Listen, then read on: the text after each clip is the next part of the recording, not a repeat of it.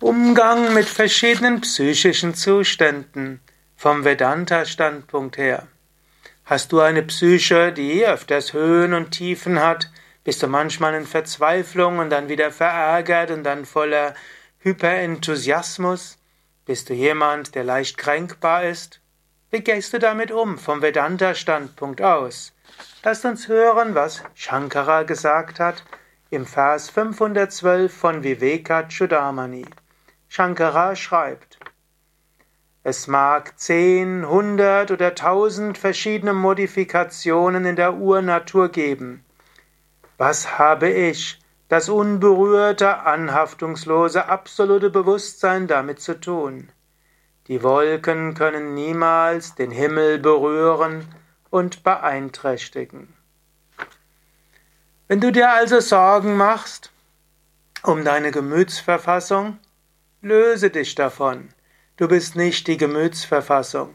Die Psyche erzeugt verschiedene Gemütsverfassungen. Mal Enthusiasmus, mal Niedergeschlagenheit, mal Energie und so weiter. Lass dich davon nicht zu sehr beeindrucken. Du bist das unsterbliche Selbst der Atman. Unabhängig davon, was in deinem Gemütsverfassung entsteht, du bist unsterblich, unendlich und ewig. Löse dich davon, Sei dir bewusst, die Wolken mögen am Himmel sein, aber die Sonne strahlt immer. So ähnlich auch. Auf der Oberfläche deines Geistes mag es Wolken geben, Sorgen, Nöte, Ärger, Reizbarkeit und so weiter. Du bist das nicht. Du bist das unsterbliche Selbst, der Atman.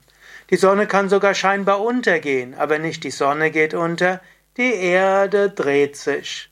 So ähnlich mag es manchmal so scheinen, als ob deine Freude untergegangen ist. Aber sie ist nicht untergegangen, nur deine Psyche hat sich davon abgewendet. Aber die Sonne wird auch wieder aufwenden, aufgehen. In diesem Sinne, freue dich darüber, dass du das unsterbliche Selbst bist und akzeptiere die psychischen Zustände, nimm sie mit Gelassenheit. Du bist das unsterbliche Selbst, der Atman.